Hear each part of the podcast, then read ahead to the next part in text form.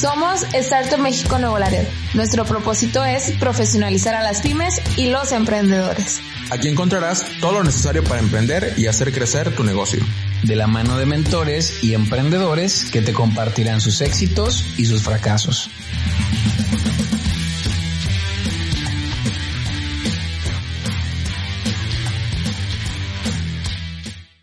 Bienvenido al podcast de Startup México Nuevo Laredo, la incubadora y aceleradora de empresas dedicada a fomentar la profesionalización de los emprendedores en sus distintas etapas, siendo el primer campus en el norte del país desde hace tres años. Muchas gracias por seguir escuchándonos. Yo soy César Hernán Salinas, soy el director de Startup México Nuevo Laredo y para mí es un honor siempre, siempre compartir con ustedes y recibir invitados de lujo.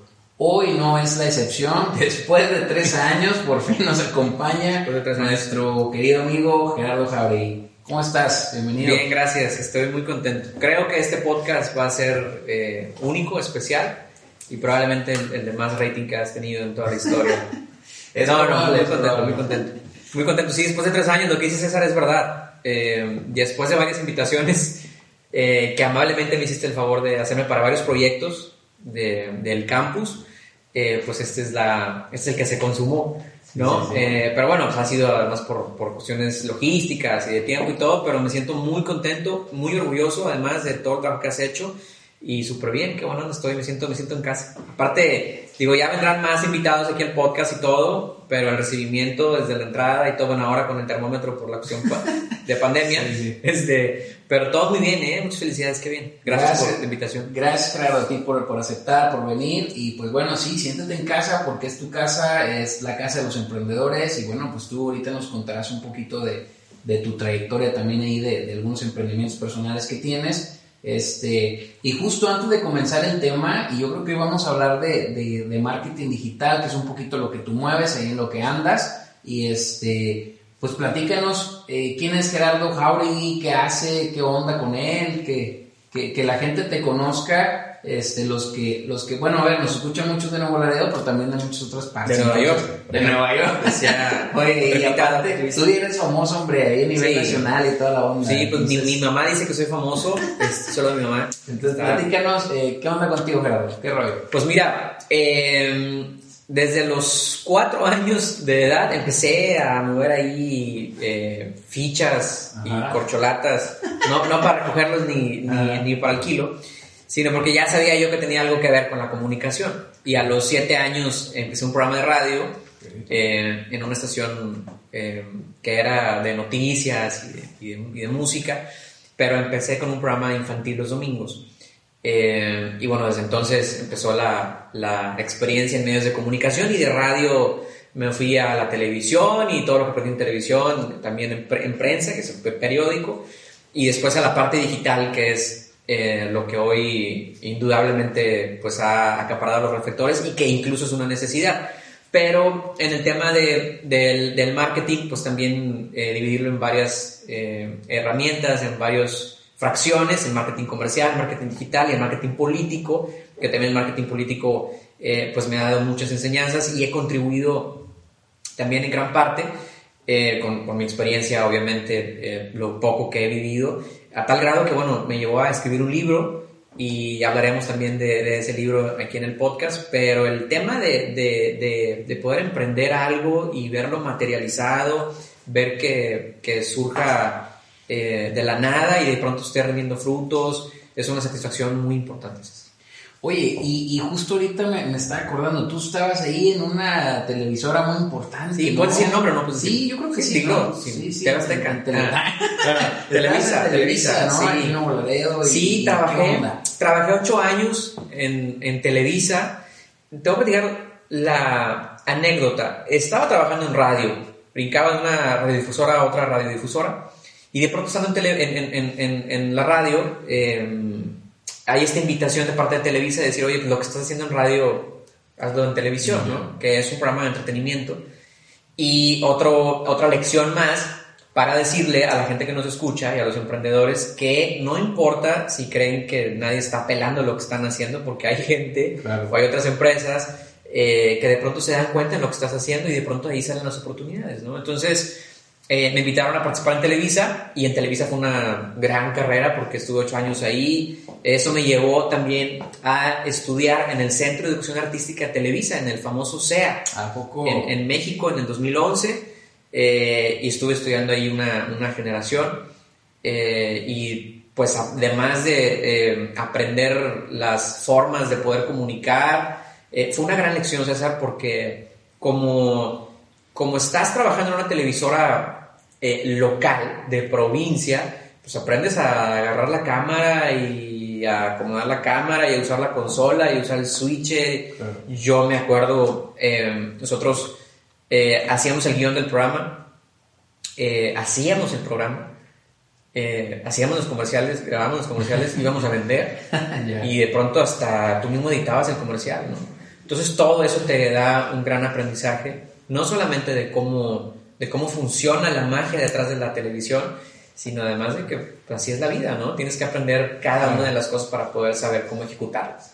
Fíjate, y eso, eso lo hablaba eh, con, con este don Carlos Fernández, que le mando un saludo. Dice, oye, pues yo cuando emprendí, empecé como comprando el camión, manejando el camión, y luego me fui aprendiendo Sí. cada, cada cosa de la, de la empresa, ¿no? Claro. Y es algo que nosotros eh, fomentamos mucho aquí en Store México. Queremos que el emprendedor conozca el negocio, ¿no? O sea, eh, yo creo que todavía, a, a menos que ya seas un inversionista millonario, que digas, no, pues voy a invertir en negocios que no conozco. Claro. Pero creo que siempre debes de conocer, pues, cómo, cómo funciona tu modelo, cómo funcionan las actividades, porque hasta para generar una cultura organizacional, pues tienes que saber, pues, cuál es el lenguaje de cada puesto, ¿no? Porque Sí. cada puesto tiene un lenguaje diferente y con gente distinta y, todo este tema, ¿no? Entonces, pues, qué interesante. ¿Y, y qué onda? ¿Ibas a irte por la actuada, por la actuación? No, por, por la conducción de televisión. Eh, retomando un poco el tema de, de Carlos Fernández eh, y, y de lo que comentas, sí, eh, digo, hay un gran porcentaje de, de, de- de inversionistas que, que nacen con negocios familiares y que tienen la responsabilidad o la obligación de continuar el negocio, pero hay un gran porcentaje además de, que es el, el- el mayor eh, porcentaje, de gente que, que no nace con negocios y que tiene que eh, em- empezar desde abajo y trabajar y, y empezar a idear y también prueba y error, prueba y error, prueba, prueba y error, que no todos los, los, los- los proyectos de, de- de emprender funcionan, hay cuales no funcionan. Eh, pero también eso te da mucho aprendizaje, ¿no? Entonces, eh, sí, eh, trabajé en el área, empecé como, como conductor en, en, en Televisa y que por cierto mando un saludo a toda la gente de... ¿Por qué decimos en, en- mando un saludo? Como si, Como si, que como si la gente dijera, quiero un saludo. no, Ah, quiero un saludo. Bueno, pues es que ya cuando andas acá de, de la en el estrellato. con- sí, gracias por invitarme a tu no, pero el tema es, sí, entonces terminé en el área de marketing de Televisa. Ya. Se liberó una, una plaza ahí de, de mercadotecnia de Televisa y entonces aprendí ahí el tema de... Déjame contestar el teléfono. De, de, de- de mercadotecnia comercial. Ajá. Y, y entonces la idea que tenía era irme a México a, a trabajar en, en Televisa Santa Fe, que es el, el- el el campus, el corporativo Claro. donde está la parte administrativa de Televisa. Pero muy agradecido con la gente de Televisa y con todas las personas con las que interactué, porque de todo aprendes, César. De hecho, eh, es una gran lección que también me ha dado la vida. Eh, todo lo que son conferencias, cursos, eh, ahora que estamos en, en tiempo de, de pandemia, que está el teletrabajo y el home office, y que existen un... El Internet está lleno de información, hay una sobresaturación de información, pero también hay una sobresaturación de oportunidades. O sea, antes era mucho más complicado eh, tomar un curso o ir a una conferencia, tienes que esperar a que viniera el conferencista o te- tienes que esperar a, a que oferta- ofertaran un curso. Y hoy es mucho más sencillo eh, obtener cursos gratis, incluso gratuitos de X tema. Y, y todo eso aporta, todo eso, todo eso ayuda, ¿no? Incluso en la universidad o en la prepa, en cualquier eh, carrera como, o en cu- cu- cualquier etapa como estudiante decías, puta, qué flojera un curso, ¿no? Eh, Sí, o claro. la conferencia ibas y es que el maestro me obligó a estar. Sí, Pero ya sí. no, ¿no? Y te das cuenta que todo eso aporta, que todo eso funciona y te ayuda a ver el mundo con, con ojos diferentes, ¿no? Fíjate que algo que, que a mí me gusta mucho promover es el tema de ser autodidacta. Ser autodidacta pues te ayuda a enriquecerte día con día del tema que tú quieras, ¿no? Y que a veces no tiene mucho que ver con lo, con contigo, ¿no? Con tu carrera, con tu profesión, pero que aún así te nutre, ¿no? Entonces, este, hoy en día creo que es la era perfecta para ser autodidacta, porque hay miles de fuentes y fuentes seguras, eh, pues no está ahí, no sé si te tocó hacer las tareas en el, rincón del vago, ¿cómo se llamaba? Sí, claro.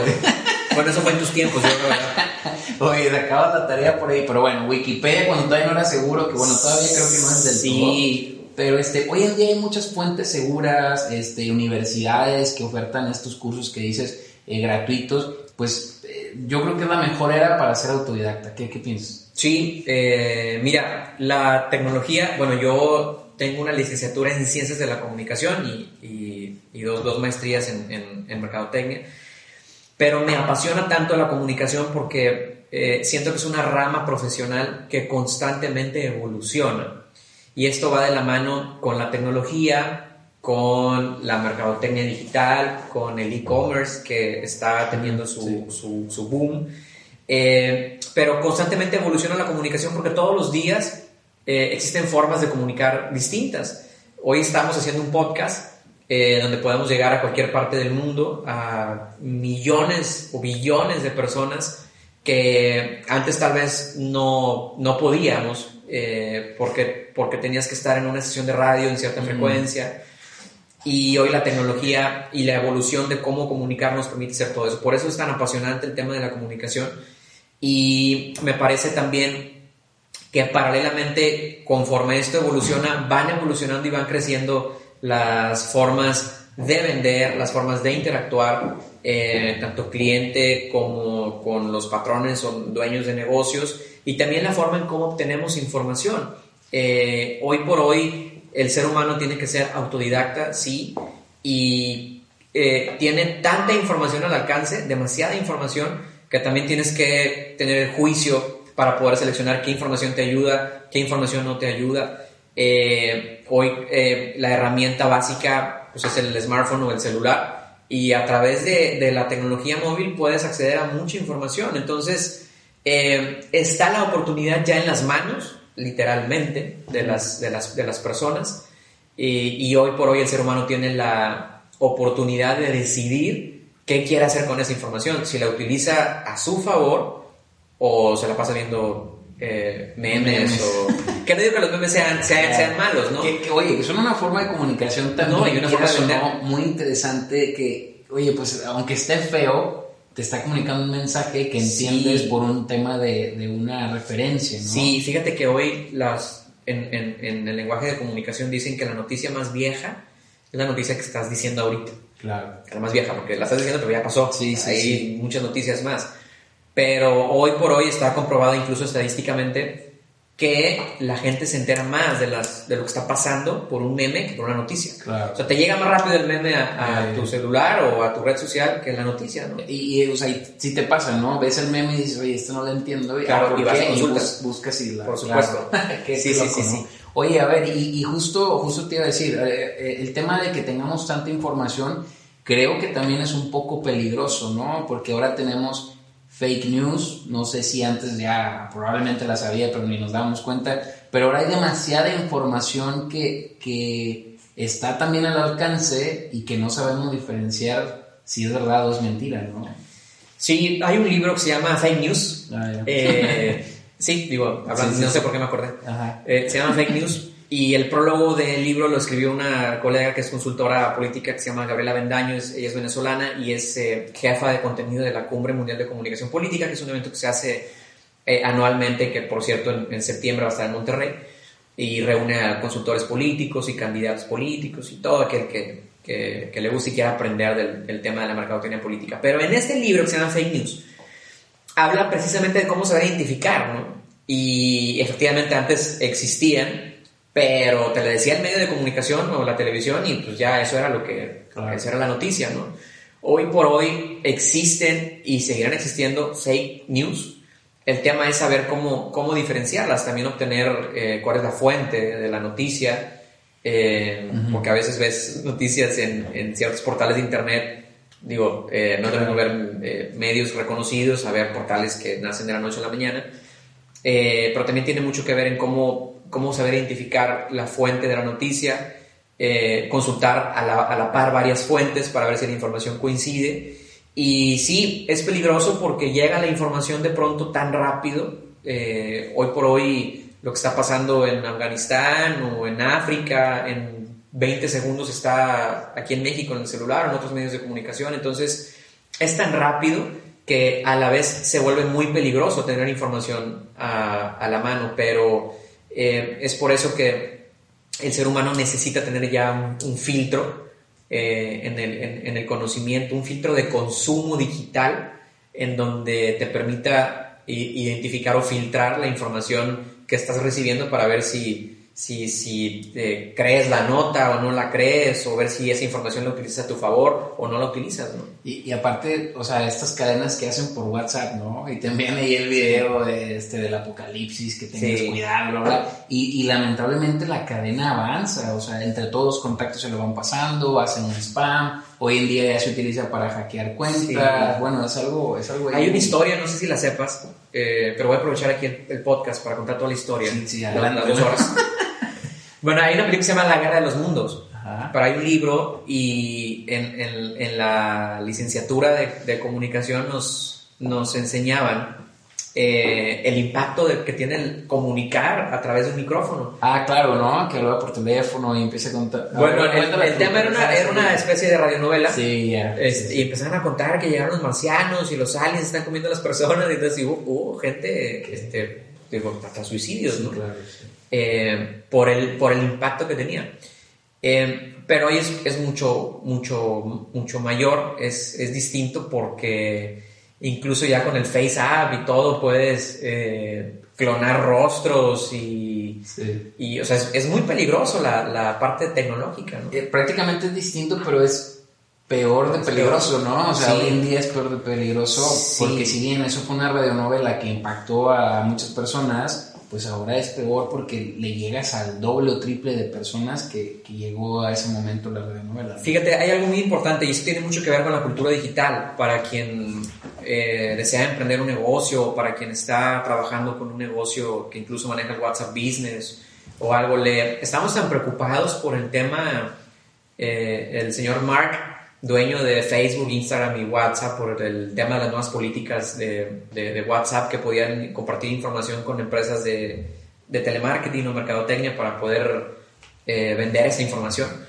Eh, estamos tan preocupados de eso, o sea, de lo que pueda pasar con nuestra información, que no nos preocupamos por nuestro uso racional de las redes. O sea, realmente la, la vulnerabilidad está en nosotros mismos, en qué es lo que subimos a redes sociales, qué es lo que publicamos, qué tanta información tiene Google, qué tanta información tiene Facebook, qué tanta información pasa por WhatsApp eh, o por las plataformas digitales que, eh, y lo he sabido últimamente, ha habido muchos hackeos de WhatsApps y de Facebook y de cuentas personales, pero es porque no tenemos la autocultura el conocimiento de cómo proteger esa información digital, ¿no? Entonces, eh, eso es, eso es la, la, la parte importante, no solamente delegar eh, la información personal que, que, uno publica en Internet a las cuentas o a las empresas, sino creo que inicia por lo mismo la cuestión de la ciberseguridad. Me toca ver ahí este, amigos de Facebook que tienen hasta en qué primaria estudiaron, ¿no? Ya ves claro. que te pone ahí los datos que tú los vas llenando. Sí, sí, sí. Y yo creo que la, las personas por este mismo afán de decir, quiero que tenga todos mis datos, todo, pues ahí mismo ya te están jugando el, el, el Facebook, ¿no? De, pues, ah, mira, llenan sí. estos renglones para que sean bonitos y ya le pusieron ahí desde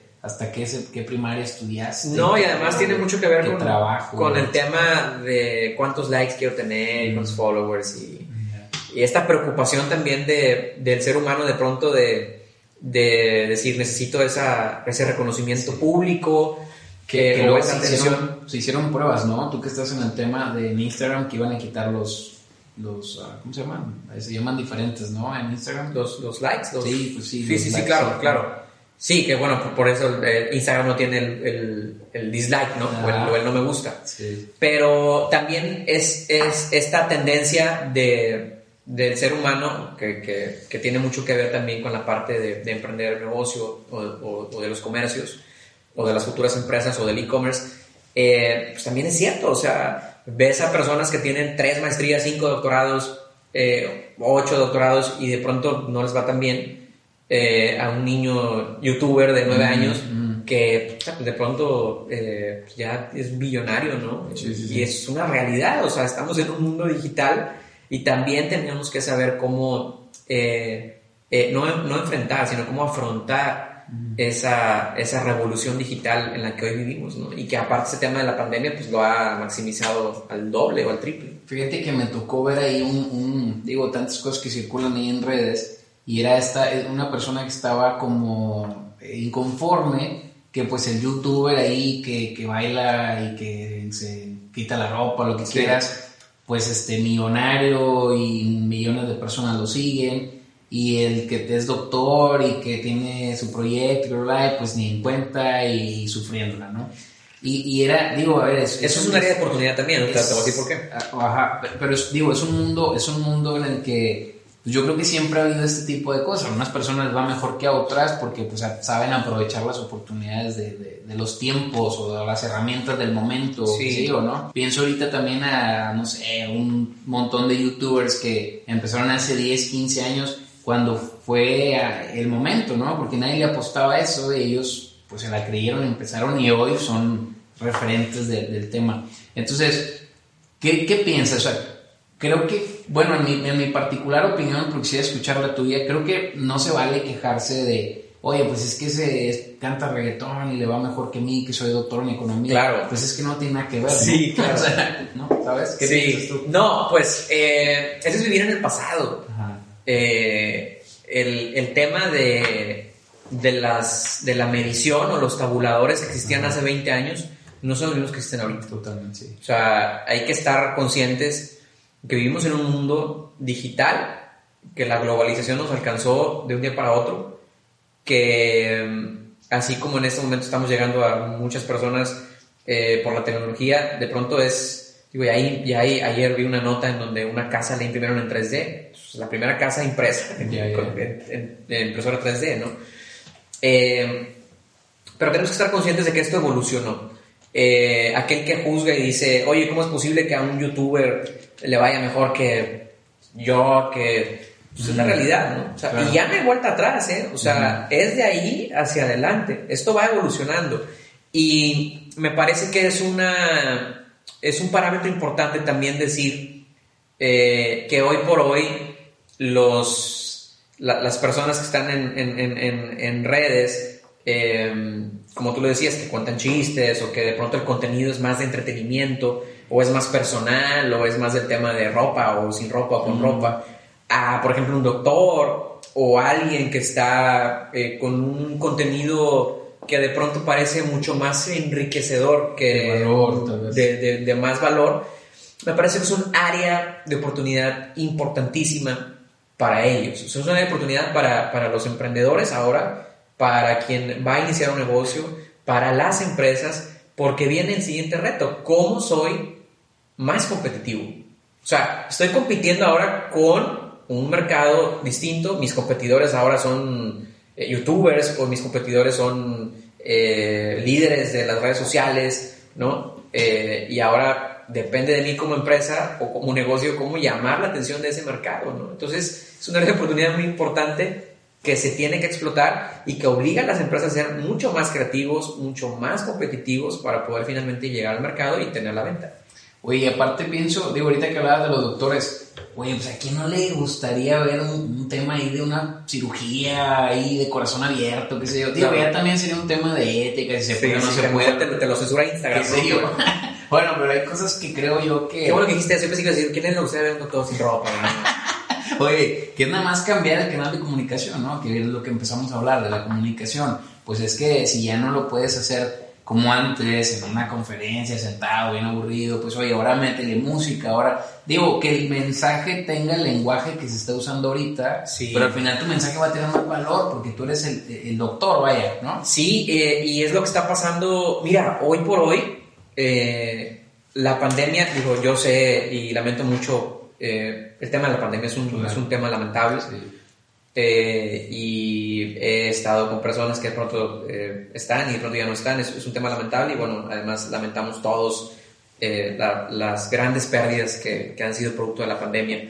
Pero también nos han enseñado muchas cosas, hay muchas cosas positivas que rescatar, ¿no? Hoy por hoy las consultas médicas también son a distancia. Sí. O sea, hay gente que consulta con psicólogos, con pediatras, con oftalmólogos, que evidentemente la consulta física, la, la, exploración que te hace un médico o un especialista, pues es fundamental para su profesión. Pero de entrada ciertos síntomas te los puede detectar o te puede recetar cierto medicamento a distancia. Y funciona igual con el e-commerce, ¿no? Eh, funciona igual con, con, ahora el home office, el teletrabajo, la tendencia es, eh, leí también un artículo que, que de las 10 tendencias más importantes para el año 2021 y una de las grandes tendencias, y te voy a comentar dos, una es, primero, que no importa lo que hayas estudiado. O sea, aquí lo que importa es lo que sabes hacer y el, y el resultado que das para una empresa. Eh, evidentemente siempre es importante la preparación, ¿no? Pero, pero no es fundamental y no lo es todo para las empresas del futuro, para las empresas que vienen en los próximos 10 años. Y el tema también de, del home office o el teletrabajo, que también ya los escritorios y la parte de las, de las oficinas pues, tiende a disminuir, ¿no? Mm. O sea, ahora más el, el, la, la competencia que te da un colaborador de tu oficina o de tu empresa que esté incluso en otra parte de, de, de, de México o fuera del país, pero que esté contribuyendo con, con, tu empresa o con tu negocio, pues también es la tendencia, ¿no? Entonces, eh, creo que para allá va dirigido todo eso. Fíjate que hablaba con este René Salinas, Javier González, directores de la, de la UAD y Tech Milenio, respectivamente.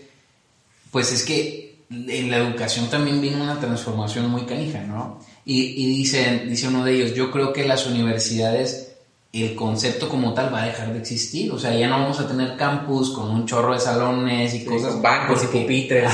Porque ya no es necesario. O sea, ya cada quien puede entrar ahí desde su, su este, computadora, eh, checar las clases que le tocan, ver los videos, hacer los ejercicios, qué sé yo, ¿no? O sea, ya hacer más todo automatizado y, te calificas y, y, listo, ¿no? Entonces, qué cañón, o sea, que nos va a tocar ver a nosotros, este, que no estamos tan viejos, creo yo, todavía estamos yo, yo estoy más con que chaburrucones, este, nos va a tocar ver este cambio, ¿no? En el que de repente ya no va a haber campus de universidades como sí. tal, o van a ser distintos. Sí, sí, sí, yo, sí. ¿no? pues el tema del delivery o de las dark kitchens, uh -huh, también, sí. eh, que también eh, ahora con las plataformas como Rappi, Uber Eats, eh, Sin Delantal y otros más que existen en otras aplicaciones, eh, pues ya desde el dispositivo móvil y, incluso ya el, el, el, emprendedor o el inversionista ya no necesita un restaurante, ¿va? Mm, o sea, necesito una cocina y aquí en la cocina puedo preparar el producto y te lo mando, ¿no? Incluso hay gente que lo está haciendo de sus, de sus propias casas. O sea, en sus casas preparan todo y te lo mandan a, a distancia por aplicación móvil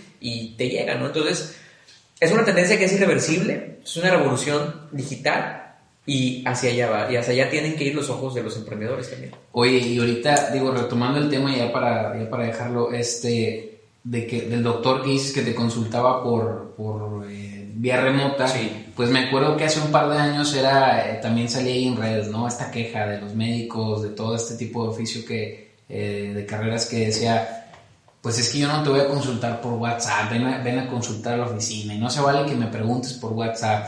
Y es que lo único que le faltaba eso era, pues cóbrale. Claro. ¿No? O sea, ya. ¿qué, ¿qué, tiene de malo que te pregunte por WhatsApp? Sí. Pues dile, págame 100 pesos y te contesto la pregunta y listo, ¿no? Pues ahora ya es un poco más amplio el tema, pero ahora se han visto obligados a, a hacerlo vía remota. Y qué padre porque puedes llegar a tener clientes pues de todo el mundo, o sea, ya no te quedas en un tema local, puede ser regional y puede ser hasta, hasta mundial, ¿no? Pues qué chido, claro. te, te sirve tener clientes de otras partes del mundo y otros contextos y otro y gracias a que estás ahí en redes, en, en tu página web, en tus plataformas sí. y desde ahí puedes ofrecer tu servicio, ¿no? Sí, no, y es una, te decía, reforzar el tema es una gran área de oportunidad para abogados, para médicos, para arquitectos, para psicólogos, eh, el tema de que no es necesaria la presencia física para poder realizar el trabajo, ¿no?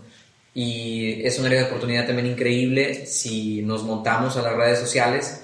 Eh, hablo de todas, ¿eh? desde Facebook hasta TikTok, sí. de, de, poder eh, ofrecer algo competitivo, atractivo y creativo al cliente o al consumidor y que de alguna u otra forma pues, se pueda crear ese, ese engagement, ¿no? esa, esa relación con, con, el cliente y la empresa. Oye, pues a ver, platíquenos algo ya dirigido, tips para nuestros emprendedores, eh, tú, tú desde, desde el lado experto digital que tienes, ¿qué deberían estar haciendo los emprendedores ahorita? Obviamente sabemos estar en lo digital, pero pues bueno, eso es súper ambiguo. tal vez un ejemplo que nos puedas dar o tal vez eh, consejos más concisos de dónde deberían de estar, qué deberían de estar haciendo ahorita en esta, en esta era digital que, que nos alcanzó, ¿no? Pues primero estar, estar conscientes que hay que capacitarse. Eh, creo mucho en, en, la idea de que el primer paso es capacitarse, ¿no?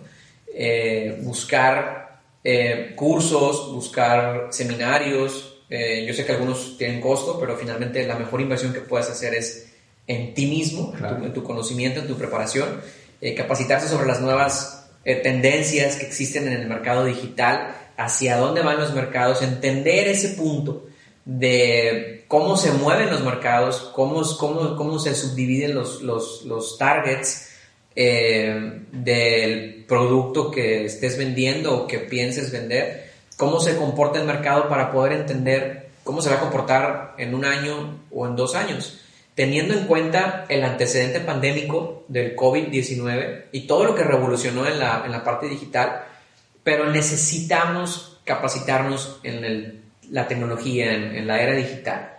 Eh, otra parte importante es monitorear, el monitoreo de qué es lo que están haciendo las empresas, cómo las empresas de pronto se fusionan eh, con, con las redes sociales o cómo las empresas de pronto se fusionan con memes o cómo las empresas de pronto eh, están, pues antes estaban a lo mejor en un espectacular o en un panorámico o en una revista y de pronto están a lo mejor en una publicidad en Spotify o de pronto están en un audio de 15 segundos, a lo mejor un video de 15 segundos en YouTube, o sea, eh, hacia dónde va la, la, la, la, tendencia. Y lo más importante es no estancarse, ¿no? O sea, quien cree o quien piensa que sabe todo de la cuestión digital pues está en un gran error. La idea es capacitarse, seguir aprendiendo y eh, saber que lo que sabemos no es nada, ¿no? Muy, muy Sócrates, ¿no? Sí, ¿Quién lo dijo? Sí. pues Jerry Jauregui, pero... no, sí, claro. Este... Pero ese, ese, es el tema, ¿no? Porque, no, yo pues, me gradué de comunicación y o sea, se comunicaba diferente, ¿no? Claro, exacto.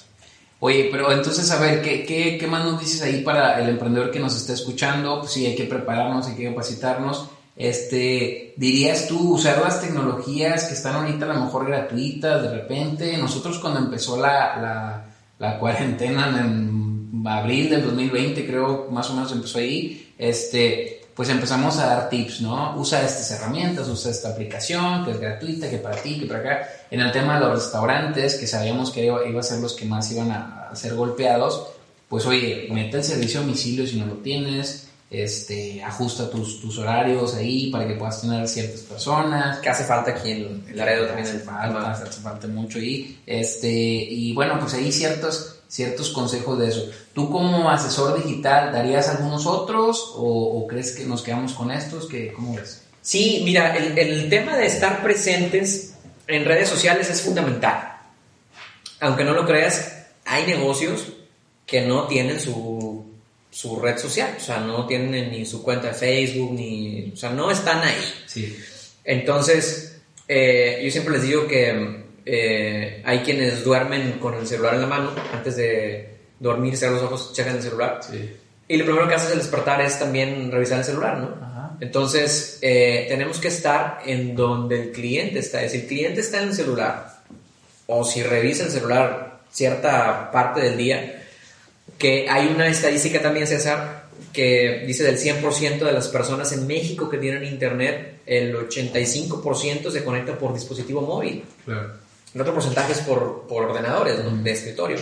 Entonces, tenemos que estar en donde está el cliente, que es indudablemente en las plataformas digitales, en, las, en el social media, en las redes sociales. Eh, y no solamente es crear una red social por crearla, es qué va a aportar tu red social al usuario cómo puede eh, tu página, tu cuenta, aportar algo de valor al usuario que visita tu página eh, o tu cuenta, eso es algo muy importante porque hay quienes crean redes sociales y pues ya, ¿no? Ahí está mi logotipo y aquí está el precio de venta y ya. Entonces no queremos vender, queremos como crear esa relación interpersonal con el usuario, eh, buscar amistades más que clientes, buscar esa, crear esa comunidad virtual que tenemos que crear, digo, tú lo sabes perfecto con, con el campus, y eh, de pronto explorar otras formas también de comunicación, ¿no?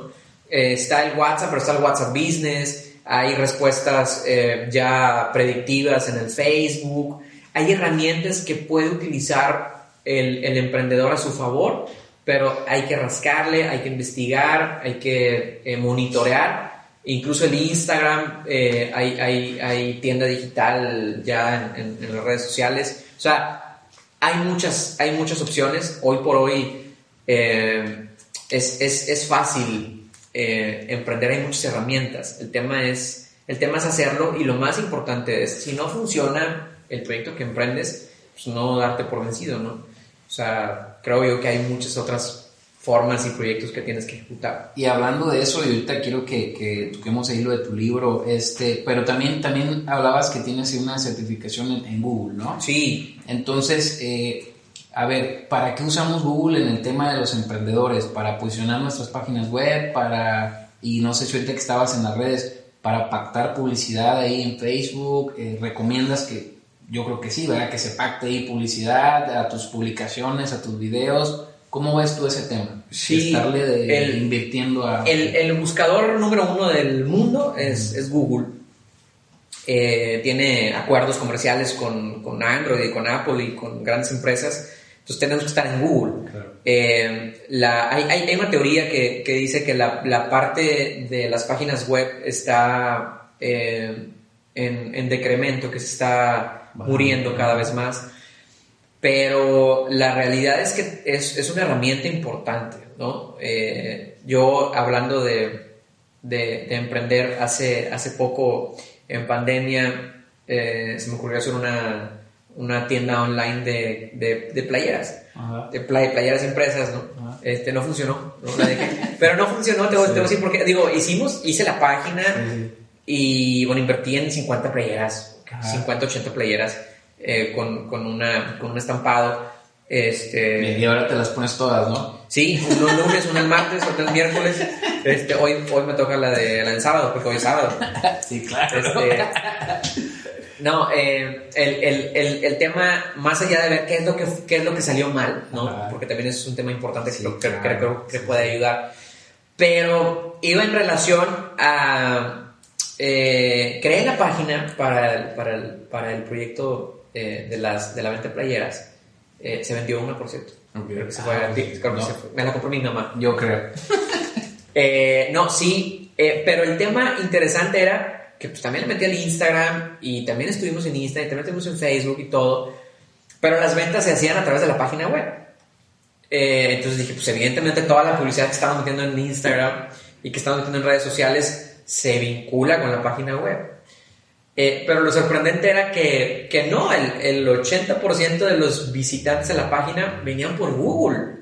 Ya, No por el social media. Entonces venía porque alguien buscaba playeras creativas, ¿no? Sí, claro. Y pum, se iba a la, a la página de internet. Entonces, eh, la certificación te habla precisamente de esto, de, de lo importante que es eh, estar en, en Google, de las palabras que tienes que utilizar para nombrar, por ejemplo, tu sitio web, de los tags importantes para que las personas te puedan buscar y evidentemente cómo vincular el, el Google Ads y todo esto que, que es la publicidad que, que insertas en, en, en, las páginas web, ¿no? Oye, pues ahí andas muy emprendedor. Pues con las playeras no jaló, pero ¿qué tal el libro? No, no, sí jaló, sí jaló, se vendió una. Ah, bueno, sí, o sea, sí. Está, está, ahí en piloto, está bueno el piloto. piloto. No, no, ya lo desechamos, para esta la página, está posteada la página por un año, no sé cómo Ah, ya, pues, ¿y la puedes cambiar de algo no? Sí, sí, sí, la pongo Pues digo, para que valga la pena. Se llama Bananas MX. Ándale, búsquenla, búsquenla ahí, cómprenle playeras al buen, al buen tierra. Ya se me acabaron todos. Oye, el libro. Te, te lo voy a enseñar, te lo voy a enseñar. Uh, ¿El libro qué onda? ¿Cómo, ¿Cómo sale la idea del libro y de qué se trata? Y con ese, ¿cómo te fue? Con ese emprendimiento, ¿cómo te fue? Mira, es algo importante porque sí es un caso de éxito de, de, de, emprender. Eh, cuando ingresé a este mundo de, del marketing político y, y, cómo se hacía y cómo se masticaba y todo eso, pues no había muchos libros o muchas fuentes confiables de información, sino lo que de pronto te decían o, o lo que de pronto descubrías. Y además es una, eh, desafortunadamente es un, es un ambiente como muy, como muy eh, eh, cerrado, como muy ambiguo, lo que yo sé no te lo digo, ¿no? Entonces, pues, digo, llegas joven y de pronto cierran las puertas y nadie te dice y, y entonces me he enfrentado a eso toda la vida. Y, y bueno, el tema era poder ser empáticos con quienes estuvieran en la misma situación y que pudieran tener una especie de manual de, de, la mercadotecnia política, principios fundamentales, ¿no? Cómo, cómo de pronto eh, entender el mercado, cómo funciona, qué es la mercadotecnia política, cómo se diferencia de la mercadotecnia comercial o la mercadotecnia corporativa o empresarial. Y entonces dije hay que escribir un libro y tiene que ser el mejor libro de marketing político, ¿no? Eh, porque también decía, tengo que escribir un libro, pero tiene que ser un libro que a mí me guste leer, ¿no? Eh, y entonces dije que tenía que ser el mejor libro de marketing político y así se llama, el mejor libro de marketing político. Eh, y es un ejemplo de cómo emprender, César, porque pues yo diseñé el libro, o sea, los, los, colores evidentemente están pensados en el neuromarketing, el rojo, el amarillo, pero yo diseñé desde la portada hasta el, el acomodo de los textos y todo.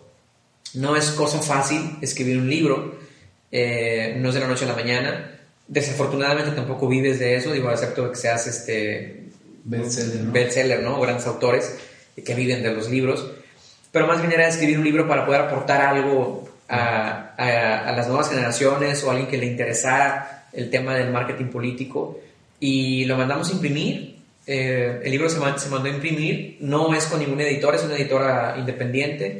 Y afortunadamente he recibido grandes eh, motivos de orgullo del libro. El primero de ellos eh, es que fue seleccionado para la Feria Internacional del Libro en Guadalajara en el 2019. Tú me acompañaste, de hecho, en una... Sí, fuimos ahí. Sí, fuimos, nomás que te dejó el senda. no llegué. Porque ya no alcanzó. Este... Y... No, dicen que ibas a decir que te No, que me acompañaste en, la, en una presentación que tuvimos de un libro que fue sorpresa, de hecho. Ahí. Sí, claro. claro sí, sí, sí. Este, bueno, estabas ahí, ¿no? Porque no te invitamos. Pero en realidad no me invitaste. De hecho, no me regalaste el libro tampoco, fíjate. No, no, no, no, no, pues cómpralo, ¿no? Pues es que, pues, oye, lo pueden vender. Hay que apoyar a los emprendedores. Es cierto, es cierto. Sí, hay que. Voy a la, Talamán, ¿no? Ahí lo ya no, ya se acabaron, ah, ya, se acabaron. O sea, están todos agotados. Todos agotados porque dimos, bueno, dimos 20. Dimos 20 y se agotaron. ok. Eh, entonces, estuvimos en la Feria Internacional del Libro en Guadalajara. Y bueno, el, el segundo orgullo es que es es el, el top 7 de Amazon Books. Eh, también está en la plataforma de Amazon, lo pueden encontrar ahí. Pero además el, el, el, principal motivo de orgullo, aparte de que fue un, eh, un proyecto de, de, eh, propio y que yo me encargué de, de, imprimirlo y diseñarlo y todo eso, recientemente, hace como dos o tres semanas, recibí una llamada de, de, Venezuela, de un cuate de una universidad de Venezuela, que decía, oh, yo leí, leí tu libro y lo encontré y queremos hacer un libro nosotros en nuestra universidad y queremos que nos des eh, pues, una orientación sobre qué es lo que podemos imprimir, cómo lo podemos segmentar y todo eso, ¿no? Oye, ¿piensas escribir otro o qué onda? ¿Cómo va? ¿O ya te quieres retirar de autor? Es que ya me jubilo de todo. Oye, no, es importante porque creo que la tendencia ahora es el marketing digital. Eh, y creo que sería importante a lo mejor escribir una, una segunda edición sobre, sobre el marketing digital, ¿no? Y lo, lo importante, César, es eh, también cuando emprendas algo, que cuando lleves el, el, proyecto de emprender algo, también es qué quieres lograr con eso. ¿no? O sea, ¿quieres hacerte rico vendiendo algo? Eh, ¿O quieres eh, decir que eres inversionista o que eres emprendedor? ¿O quieres dejar un legado, no? Eh, también no solamente para tu mercado, sino para ti, o sea, ¿qué es lo que quieres lograr con eso? Entonces creo que, que también eh, gran parte de, de, los libros o de, del libro también es dejar una especie de, de aprendizaje ahí sí. ¿no? en ese tema. Si bien entiendo yo, este, eh, el tema del marketing político, pues es un poquito hacer la estrategia para posicionar a un candidato, eh, digo, yo no sé el tema, te lo digo muy a como lo entiendo. Este, ¿Qué, ¿Qué tan parecido es esto del marketing político en el tema del personal, personal branding? O sea, porque, por ejemplo, tu libro pues trae hasta tus lentecitos que, que son como muy característicos tuyos. Sí, puedes decir lentes, decir lentecitos. Bueno, es que son chiquitos en Ah, el libro. o sea, no, no, no, no, no, Ah, bueno, en el libro están chiquitos. no fue un comentario, eh, ¿cómo se dice? Despectivo hacia tus lentes, sino... Lentefóbico, no fue lentefóbico. No, no, sino que en el libro pues se ven chiquitos así. Sí, entiendo. Entonces, este, es como que tus lentes pues son característicos eh, de lo, lo que siempre usas, un accesorio tuyo que te identifica, ¿no? Sí. Y que lo plasmas en tu libro y que está muy bien representado. ¿Cómo se parecen o no nada que ver el tema del, del, del marketing político y el personal branding? Sí, de hecho tocas un tema importante porque eh, esta eh, experiencia que he tenido en el marketing comercial y después en marketing eh, político y después en marketing empresarial están relacionados en todas las formas.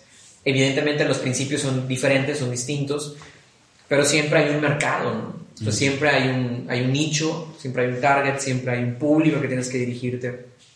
Y sí, el marketing político es eh, la creación de ciertas estrategias de comunicación cuyo objetivo es vender eh, el producto, que en este caso el producto pues, es, un, es un candidato, es un político, es una, es una entidad gubernamental tal vez.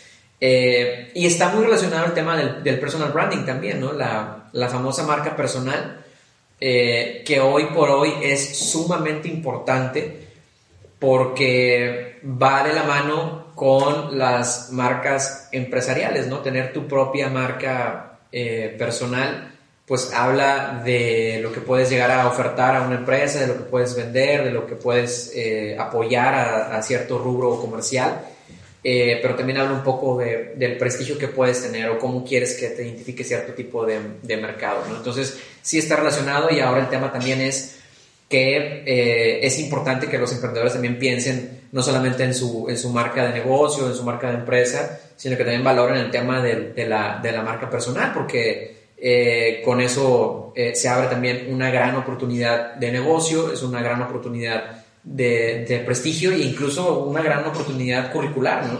Antes a lo mejor era el currículum impreso y hoy por hoy la marca personal puede decir mucho o puede decir nada de ti. Fíjate que yo apoyo mucho esto que estás diciendo porque el tema es que para mí la imagen, la imagen que tienes personal o el personal branding es un tema de, de, de certeza, ¿no? De lo que representas, un, un, un, contexto que te da credibilidad, ¿no? Entonces, por ejemplo, hoy que te decía, no, pues yo me puse saco porque tú siempre andas en saco, o sea, digo, nada que ver este sí, detalle, sí. pero tiene que ver, porque bueno, es como algo bueno que, que siempre... cosas que no, que, no, que no planeamos y que no están en guion. Es que es algo que siempre identificas, ¿sabes? Sí, sí. O sea, por ejemplo, yo a ti te tengo muy visto como Gracias. El, el, el saquito, la camisita y los, los lentecitos, pero sin, sin que sea Saquito, camisita, qué bueno que eres. Sacofóbico, también sacofóbico. Pero, por ejemplo, yo siempre ando en saco también cuando recibo este, invitados pues importantes como tú, ¿verdad? Gracias. Entonces, creo que es un tema, más allá de la imagen de, de, de, o de una formalidad, es un tema como que, que, que, te representa, pues. Entonces, creo que, creo que es importante que de repente el emprendedor lo tome en serio. O sea, tome en serio que su imagen personal es una extensión de su proyecto, de su Sí. empresa y que representa y que obviamente influye tanto en tus clientes como en tus aliados, como en los, en los probables este, lazos de negocio que puedes llegar a ser, ¿no? Sí, mira, una de las tendencias eh, con todo esto de post pandemia, que no existe la post pandemia porque seguimos Ujú. en pandemia, pero una de las tendencias en los próximos 10 años también es olvidarse de ese tema del, del, del, del saquito o de los lentecitos o del saco Sí. eh, o de la formalidad. Y digo, hay empresas que incluso ya lo, lo practican, ¿no? Eh, no tienes que ir con uniforme, puedes ir en jeans y en tenis y no pasa nada. Pero sí, eh, creo que el emprendedor tiene que estar muy consciente que efectivamente este personal branding es una extensión más del negocio que genera una percepción. Y esa percepción puede ser negativa o puede ser positiva o puede ser coherente con lo que estás vendiendo o puede ser incoherente con lo que estás vendiendo. Y entonces es ahí donde el mercado va a decir, ¿sabes qué? Si hay coherencia y si hay coherencia, por lo tanto hay confianza. Claro. Si no hay confianza, no vas a vender nada y no te compra nada. Pero cuando hay coherencia y cuando hay confianza, la venta está asegurada, ¿no? Y, y es que justo, o sea, digo, a ver, el ejemplo del, saqui- del saquito, el ejemplo del saquito, pues es porque- Bienvenidos a este podcast se llama El Saquito. nosotros usamos saco, pero digo, no tienes que usar saco, vaya, eh, el punto es de que si a ti te toca un tema de, de, pues no sé, si tienes un gimnasio, pues entonces andar acá fitness, para ideal, ideal, claro. un tema de que si eres acá, el tema de informática, no sé, pues a lo mejor un poco más más light, o, ahorita que se usa mucho el tema geek, ¿no? Que de repente están acá sus, sus playeras de videojuegos, ¿no? O sea, como que de repente un poco caes en un tema de, de cliché. De estereotipo. de estereotipo, pero creo que a su vez representa una cultura. Entonces creo que no está mal caer en este tema, sino que representa tu empresa, tu negocio. Sí, no está mal. Y, y, es lo que yo decía, digo, no porque la tendencia a los próximos años sea que, que puedes vestirte como quieres o eh, que finalmente es la libertad de, cada uno. Pero que la tendencia es, puedes, o sea, olvídense de los, de los títulos y de los sacos y, de, todo. Bueno, todavía no llegamos a eso. Estamos en ese, en ese periodo, en ese proceso evolutivo. Entonces, sí estar conscientes de que efectivamente es una extensión más la, la marca personal. Y te lo voy a decir muy fácil, también aplica mucho en, en todo tipo de marketing. La credibilidad es, es todo, ¿no? Eh, Recientemente pasé por una, una ciudad de, de, México y había una especie de contenedor, un contenedor, ni siquiera, o sea, no es una casa, ni es un contenedorcito, y ahí adentro hacen café. Entonces venden como si fuera, ¿sí puedo decir marca, verdad? Sí, sí, como si fuera Starbucks. Sí, sí. Pero pues no era Starbucks, era un negocio, este... Local. Local. pero con un concepto único. Sí, porque pues eran, o sea, realmente no le invertías mucho, ¿no? Este, más que al café y, a los recipientes a lo mejor donde sirves el café. Pero estaba llenísimo, o sea, había una fila, estaba sobre una avenida y había una fila inmensa eh, para ese negocio que de pronto dices, pues no es nada de inversión. Y entonces venía con una persona y la persona me dice, ah, es que ese negocio es primo, es del hermano, no sé qué, no sé qué persona que está en redes sociales. ¿no? Entonces, Digo, ¿y qué tiene que ver que.? Pues sí, pues tiene mucho que ver porque es la credibilidad de la persona, de la marca personal, que de alguna u otra forma ni siquiera era de él el negocio, ¿no? Pero es hermano o es primo de la persona que está poniendo el negocio. Entonces, esa es la realidad. O sea, tenemos que adaptarnos a lo que vivimos y tenemos que entender que hoy por hoy los medios digitales tienen su poder y tienen su influencia y tienen su su, su proceso dentro del, del, término de comunicación y también hay que adaptarnos a eso, ¿no? Oye, aparte, este, digo, retomando nada más lo, lo, que estamos platicando, un tema, por ejemplo, ¿sabes que me llama mucho la atención este, no sé si lo has visto, Luisito Comunica, ¿no? Sí. Este que hace viajes por todas partes, siempre trae sus camisas de Lace Ventura, ¿no? Acá, sí, y tiene su propia marca de ropa y todo. chéveres, y luego obviamente usa un marque. Pero igual se la crees, o sea, hasta te dan ganas de viajar con el vato, porque sabes que es alguien muy cool, muy relajado. Entonces, eh, yo creo que, y, y partimos, acuérdate del marketing político, que posiciona candidatos según a lo que la gente quiere ver. Y, y no sé, en su momento me acuerdo que leí una, una conferencia que decía pues es que el asesor de marketing político o del candidato tiene que saber hasta qué tipo de camisa usar, si la trae remangada o no, que los zapatos estén muy brillosos o poco brillosos o estén sucios o, o sea, o Depende, bajado, qué tipo de, o sea, entonces eh, es muy, es muy, creo, bueno, yo lo veo desde mi, desde mi perspectiva, te digo, yo no soy experto en el tema, este, eh, un tema parecido, ¿no? El de que, bueno, como tu personal branding también la tienes que saber manejar al público que te ve y claro, ser coherente, Ajá, pues todo esto. Pues bueno, Jerry, ha sido de verdad un gusto, un gusto tremendo ese, platicar contigo. Ya no te vamos a robar más el tiempo este no, pues, sábado. Es sábado, no, no, hay muchas cosas que, hacer. Oye, pero allá para irnos me gustaría escuchar la parte de este, pues relajada de Gerardo Jauri, es cuando no estás trabajando, cuando no tienes mil proyectos que estar acá eh, dirigiendo, metido en ellos. ¿Qué haces? ¿Cómo eres? ¿Qué onda cuando no usas Aquito? ¿Eh? este, no, fíjate que la verdad es que eh, el, el, tiempo abruma completamente mi vida. A veces me despierto en la madrugada eh, y estoy pensando en el trabajo, ¿no? me pasa, no, no es nada recomendable, pero pronto me despierto y, empieza el cerebro a, pensar más y más y más y más. el trabajo nunca se termina. pero sí trato de aprovechar el, el tiempo en familia, trato de aprovechar la naturaleza. Me ha quedado claro y con ese tema de la pandemia también que la vida es efímera, que un día estás y mañana ya no, que todo es muy rápido. Entonces creo eh, que lo más importante y lo más valioso fuera de los proyectos de, emprendimientos o de los proyectos profesionales, eh, estar conscientes de quiénes somos, de que estamos en la vida por algo y de que vamos a estar aquí por un corto tiempo, ¿no? Entonces tienes que estar como en esa eh, conectividad con la naturaleza y con la vida y que todo, es- digo, suena muy poético Muy hippie, muy y hippie. muy hippie, este, hippie birthday, ¿no? Ah, Happy birthday. Este, suena, suena muy así, pero la verdad es que pues, es la verdad, ¿no? Estar- ¿Tienen mascotas o algo así? Con los- Sí, fíjate, te voy a decir una cosa. Este, mi novia tiene 13 gatos. No. Bueno, eran 12, llegué yo y ya. ya, ya, no, ti- uno tiene, más. tiene, tiene, tiene muchos gatos. Este, pero ella y yo tenemos dos, dos gatitas. Eh, y te voy a platicar algo muy interesante. Este, sé que nos quedan tres horas del podcast.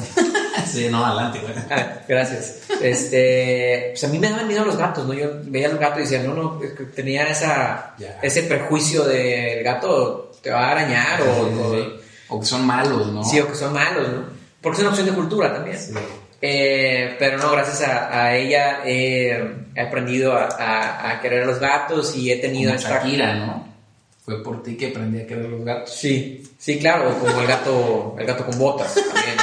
Este, le ponemos sus botitas, porque son son botitas, Botitas, como sí. Los amencitos. los antecitos.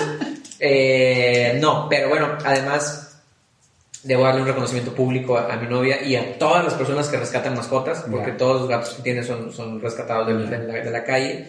Es también una cultura eh, muy importante y es un reconocimiento enorme también a la gente que se dedica a rescatar mascotas y todo. Pero sí, son, son dos, dos gatitas. Dos gatitas. Este, y una de ellas tiene un ojo.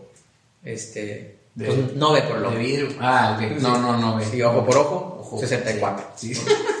Oye, bueno, y entonces, aparte de las gatitas, este, algo más que te guste ir, Eh, corres. Esa historia no la platicamos. No, digo, Ah, me salió, salió, se ok, me ya. salió. Este, no, hombre, ¿qué? ¿Haces ejercicio? ¿No? ¿Corres? Sí, ¿Caminas? fíjate que eh, el año pasado eh, estuve caminando todos los días 5 kilómetros Ok. este, y nunca llegué a la casa. Ok. No, caminando 5 kilómetros y llegué a participar incluso en una, en una, en una carrera, nada más por, por participar, Sí, claro. eh, porque es muy sano y muy saludable. Sí, sí. Eh, pero de pronto por el trabajo ya, ya me, me impidió hacer eso, pero es una, es una gran meta que tengo para este año también, el ejercicio. Oye, pues estaría padre y digo, te comprometo, hombre, pues si ya te tardaste tres años en venir, no creo que te tardes tres otros años. tres en volver. Este, estaría bueno aventarnos otro episodio hablando de esto, ¿no? De cómo eh, estos tiempos, bueno, a lo mejor no son los tiempos, somos nosotros, me identifico mucho con este tema de la abrumación del trabajo, que si bien sabes que nunca se va a acabar, Claro. hay una pasión, bueno, al menos a mí me apasiona mucho adrenalina, el tema claro. de estar en- en- en constantemente trabajando, pensando en proyectos. Te comprometo para otro episodio Gracias. a hablar de este tema, Gracias. del tema de, de- de qué, tan, qué tanto trabajo hay que hacer o no, cuántas horas o qué Sí, onda, gracias. ¿no? Aparte lo haces público para comprometerme más. Sí, claro, lo hago público justamente para comprometer. Yo, yo, ¿Te late? ¿Cómo yo- ves? Sí, pues mira, Pues es un buen tema, ¿no? En 2024 no creo que haya muchas cosas que hacer, yo con mucho gusto vendré. Este, no, súper comprometido y además creo, eh, César, aprovecho para felicitarte a ti y a todo el equipo. La verdad es que, eh, aunque sea sábado, eh, es, es importante tener, tener este, es hacer, hacer, ese espacio para reconocer a personas como, como tú, como lo que has liderado en este campus. Y bueno, además este tema del podcast, que también es el primer campus eh, que lo hacen Sí. en, en el país Y el único, sí. y sí, el sí. único, entonces doble reconocimiento para ti, para tu equipo, todo lo que has hecho, eh, además merece eh, mi reconocimiento y pues súper bien, ¿no? Esto, esto es muy importante y creo también que hay mucho que aportar a los emprendedores, a toda esta gente que tiene ganas de emprender un negocio, de hacer su, su propio, su propia fuente de trabajo, buscar su libertad financiera. No lo tenemos en el país, no hay una materia en primaria, ni en secundaria, ni en prepa, ni en universidad que te enseñe a emprender como tal, que, que te lleve a la práctica. Eh, nadie te enseña que tienes que pagar impuestos en el SAT, Claro. nadie te enseña a utilizar una tarjeta de crédito, no sabes hasta que tienes la deuda hasta el cuello. No hay aprendizaje en el país de eso y me parece además muy loable y muy admirable el trabajo que hacen eh, personas como tú, con todo tu equipo, por supuesto, eh, a favor de que lo- los jóvenes tengan, los mexicanos, mexicanas tengan este, este tipo de, de información. ¿no? Muchas gracias. No, hombre, no, gracias. 2024, 2024. No, hombre, gracias a ti. Te agradezco un chorro que hayas estado por acá con nosotros. Y ya para cerrar, ¿con qué te quedas de todo lo que estuvimos platicando? Pues fue un poquito de todo. Este, pero sobre todo, pues yo creo que de lo digital fue lo que predominó. ¿Con qué te quedas ya para hacer el, el cierre, mi Gerardo? Yo creo, eh, mi César, que eh, hay que adaptarnos. Creo que eso es lo que tiene que hacer el emprendedor hoy, eh, adaptarse y estar consciente de lo que, que de lo que sabe no es ni el 20% de todo lo que tiene que saber en cuanto a la tecnología digital y en cuanto al futuro de, del e-commerce y de emprender negocios. Creo que estamos en una era de constante evolución y lo que nos queda es capacitarnos, seguir aprendiendo más y poner en práctica todo lo que sabemos. Yo, yo me quedo justamente con, con, lo mismo que dijiste tú, entonces pues eso es todo. Ah, no, me quedo. Sí, gracias, no, ya, ya, dijiste todo. Me quedo definitivamente con el tema de ser autodidacta, o sea, creo que es la mejor era para ser autodidacta. Hay que checar bien, como decías, las fuentes, de, de, de dónde nos la informamos, los de la plaza que tengan agua, pero creo que es, es, excelente, es un momento excelente para ser autodidacta porque tenemos una, una gran, gran cantidad de información que podemos consumir tanto de lo, nuestra especialidad como por un tema de cultura general, ¿no? Y pues bueno, ahora sí nos vamos. ¿Dónde te seguimos? ah, gracias. Sí, en Instagram. Despídete la gente. En, eh, arroba Jerry Jauregui, ahí estoy en, Instagram. Y próximamente vamos a ver TikTok. Ándale. Eh, para empezar ahí. bailes bailes. Este, ah. no, no, no. Eh, sí, pueden seguir. Bueno, además, yo en la mejor disposición siempre de quien, de quien me busque para, para poder aportar algo y que esa persona sea mucho mejor persona. Pues, tienen un amigo en mí, por supuesto, como, como Woody, vos de ahí. Ah, ándale, ándale. Hay una serpiente en la bota. No, gracias César, gracias por invitarme al podcast y felicidades por, por las instalaciones, por tu equipo, por tu trabajo. Eh, encantado eh, para el, la próxima edición, ¿no? En el 2024. Te, te comprometo con ese episodio de, del trabajo. Creo que está muy sí. padre el tema porque justo eh, estar en casa pues nunca te desconectas. No, y cómo lidiar con el estrés y la presión y... Sí y también que los, los patrones, ¿no? De la relación de empleado-patrón, eh, las empresas también sepan cómo lidiar con eso y que hay ciertos horarios ah, y sí, que ya entra incluso en la ley federal del, del, trabajo ese tema del teletrabajo. Que no te pueden acosar después de cierta hora porque ya, ¿sabes? Sí, que no te pueden hablar a cierta hora. De sí, de y esa sí, cosa después de cierta hora. Sí, claro. Pues muy padre, mi Rino, lo, lo, lo, lo, platicamos porque sí me gustaría mucho eh, seguir, seguir con esta, esta sesión de de tan extensos temas que hay que compartir. Nos vamos, muchísimas gracias por estar aquí. Este, después de tres años se nos hizo tener a Gerardo Jauregui eh, aquí en el, en el, campus, al menos en un, en un episodio de este, de este podcast que, que, todos, que todos escuchan. Y bueno, pues realmente ha sido un honor, un honor. Síganlo ahí en sus redes y esperamos de verdad volverte a tener pronto en casa. Gracias, así me siento en casa. Bueno, yo soy César Hernández Salinas, fue un honor y un gusto para mí eh, pues platicar con Gerardo, la verdad es que nos conocemos un poquito ahí desde de, lejos en lo profesional, en el trabajo, pero es muy ameno conversar contigo, si eres una persona divertida, no, no, no eres como parece que eres.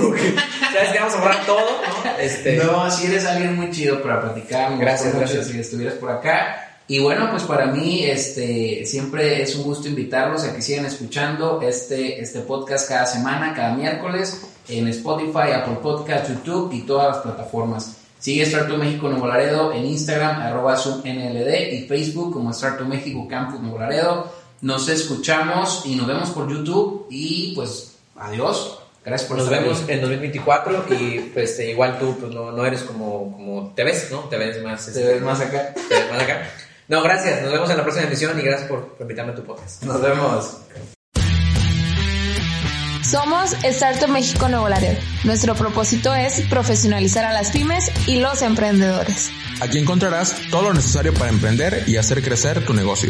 De la mano de mentores y emprendedores que te compartirán sus éxitos y sus fracasos.